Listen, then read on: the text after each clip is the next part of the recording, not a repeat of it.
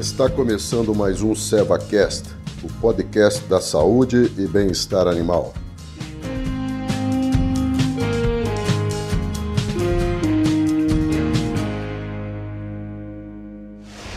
Olá, sejam todos bem-vindos. Eu sou o Marcos Malaco, médico veterinário, gerente técnico para a bovinocultura da Seva.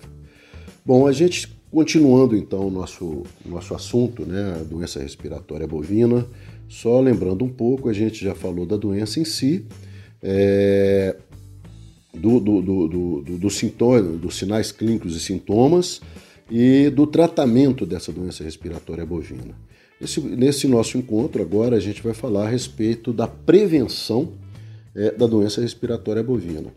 E como nós vimos lá no primeiro, no primeiro módulo, né, no nosso primeiro encontro, ah, existem situações que favorecem bastante a ocorrência da doença respiratória bovina. E essas situações estão muito ou intimamente relacionadas com processos que podem reduzir a resistência natural é, do organismo dos animais né? visto que é, as bactérias, as principais bactérias causadoras de doença respiratória bovina, elas convivem normalmente no trato respiratório superior né? e elas ficam aguardando alguma situação, e essa situação é a queda da imunidade, para que elas possam se multiplicar e invadir então os, os brônquios e os alvéolos pulmonares dos animais. Bom, então sempre que a gente pensar em prevenção de doença respiratória bovina, a gente tem que procurar reduzir ao máximo possível aquelas condições de estresse. Né? Estresse geral, ou às vezes até estresse no sistema respiratório superior, por exemplo, como o excesso de poeira, né? que pode irritar bastante a mucosa do nariz, da, da faringe desses animais, e isso aí vai ser o fator, então, é, predisponente para a multiplicação bacteriana. Né? Bom, é, pensando em estresse, pensando, por exemplo, no confinamento, se houver possibilidade da gente fazer uma boa adaptação dos animais antes de, antes de colocá-los nos currais ou nos boxes de, de, de confinamento, excelente. Né? Se a gente tiver oportunidade de formar previamente os lotes de animais para que eles possam é, se socializarem né, entre eles, antes deles entrarem nos boxes, nos currais de confinamento, isso também é importante. Né? É, mas muitas vezes é, é, essa situação não é possível. Os animais chegam na fazenda e já são quase que ou imediatamente processados. Bom, é, outra forma da gente prevenir também essas doenças é o uso de vacinação. Né? E hoje no mercado a gente tem vacinas que, é, que, que protegem contra as infecções viróticas, por exemplo, a BRSV, a parainfluenza do tipo 3, a IBR, a BVD. Né? Nós temos vacinas que protegem contra as infecções bacterianas e as infecções bacterianas é que são graves. Normalmente são elas é que afetam é, bastante o sistema respiratório e elas que levam os animais a óbito. Né? E aí, nesses casos, a gente tem vacinas com pasteurelas, né? vacinas com estófilos, vacina com, com, com salmonela. Lembrando que as pasteurelas, na maioria das situações, são os principais agentes isolados. Né? E então as vacinações são importantes. Um ponto importante também com relação ainda às vacinações é que a maioria dessas vacinas são vacinas inativadas, ou seja, são vacinas mortas.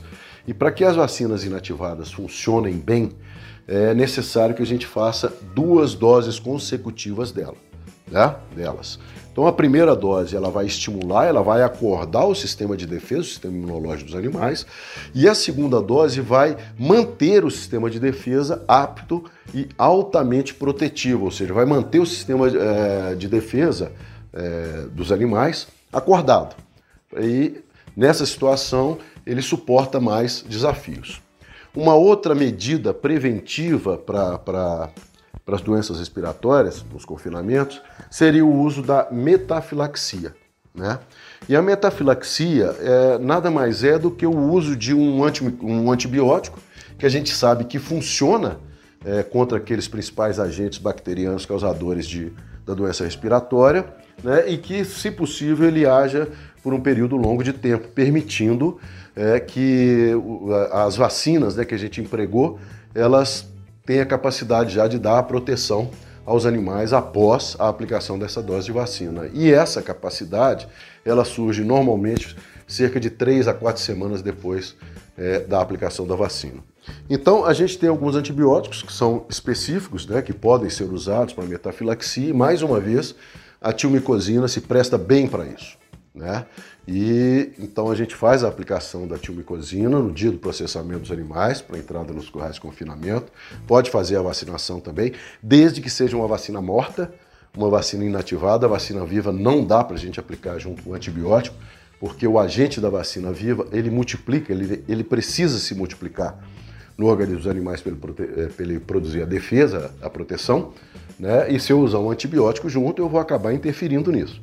Então, eu uso a vacina inativada, a vacina morta, e uso um antibiótico específico. Nessa situação aí, a gente está indicando é, a tilmicosina ou o produto comercial tilmicovete, ok? E quando é que eu vou usar essa metafilaxia?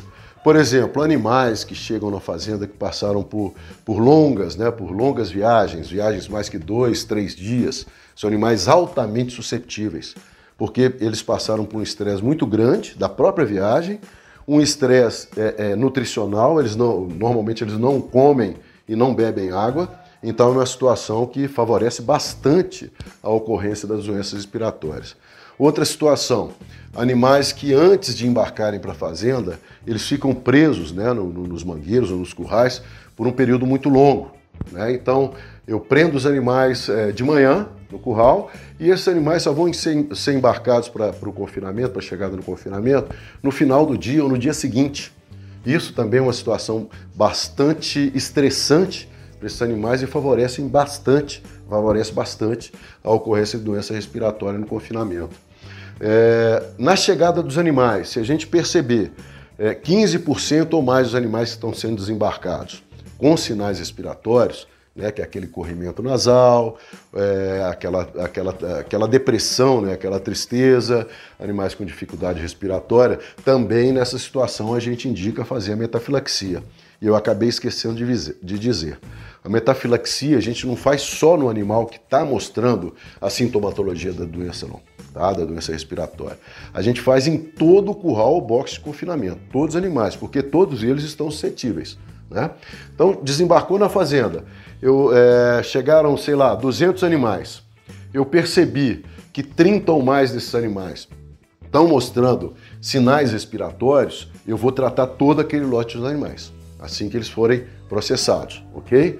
E, obviamente, vou fazer também a aplicação da vacina, desde que a vacina seja inativada. Né? E a Seva tem uma vacina que tem funcionado muito bem, ela tem as pasteurelas, né? É, como antígenos, que é a tifpasteurina. Né? Ela tem funcionado muito bem. Ok, é, aí o gado já está alojado, está tudo bem, né? É, já chegou na fazenda, na, na, chegada eu não notei nenhum animal com sintoma respiratório, né? E eles são alojados então nos boxes ou currais de confinamento. E aí a gente faz aquelas rondas sanitárias diárias, né? Que o ideal é que nos primeiros dias de confinamento é, sejam pelo menos duas rondas, né? uma de manhã e uma tarde. Se no caso de uma das rondas a gente perceber mais que 15% dos animais do, bo do box, do curral, com sintomatologia respiratória, a gente trata todo aquele box, tá? todo aquele curral. A gente faz a metafilaxia em todo aquele curral. Agora, se em duas rondas consecutivas, dois é, é, dias consecutivos de rondas, eu percebo 10% dos animais do box com sintoma respiratório, mais uma vez, a gente faz a metafilaxia, a aplicação do antibiótico em todos os animais daquele box.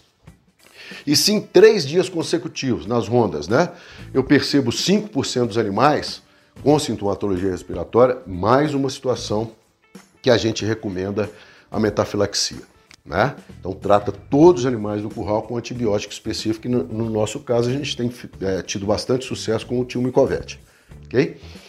Bom, aquelas medidas para evitar excesso de lama no curral, é, evitar excesso de poeira, né, principalmente dentro do box ou dentro do curral de confinamento e naquelas vias né, que normalmente são usadas né, por veículos para alimentação dos animais ou para trânsito. Né? Então essa poeira pode chegar lá no, no, nos animais daqueles boxes de confinamento e favorecerem a ocorrência da infecção. Nessas situações também a gente tem que pensar em alguma forma de, de reduzir ao máximo possível é, essa poeira. e aí a gente pode fazer a aspersão com água. Né? Então essas são algumas medidas que a gente pode usar na prevenção da doença respiratória bovina. Lembrar sempre que nos primeiros, nos prime, nas primeiras 5, 6 semanas de confinamento, né?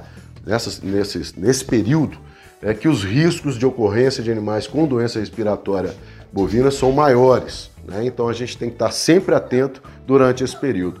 E nessa situação a gente recomenda até é, pelo menos nas primeiras três, quatro semanas, duas rondas sanitárias diárias, né, para a gente agir rapidamente é, caso a situação aconteça. E lembrando que o, o, o, sucesso de um tratamento antibiótico contra qualquer infecção ele é muito maior quando a gente realiza esse tratamento logo no início do quadro, ok? Então, no, no, muito obrigado pela atenção de todos. No nosso próximo encontro e último encontro, a gente vai fazer um resumo final de tudo que foi falado. Muito obrigado mais uma vez, um grande abraço. Nos vemos no próximo encontro.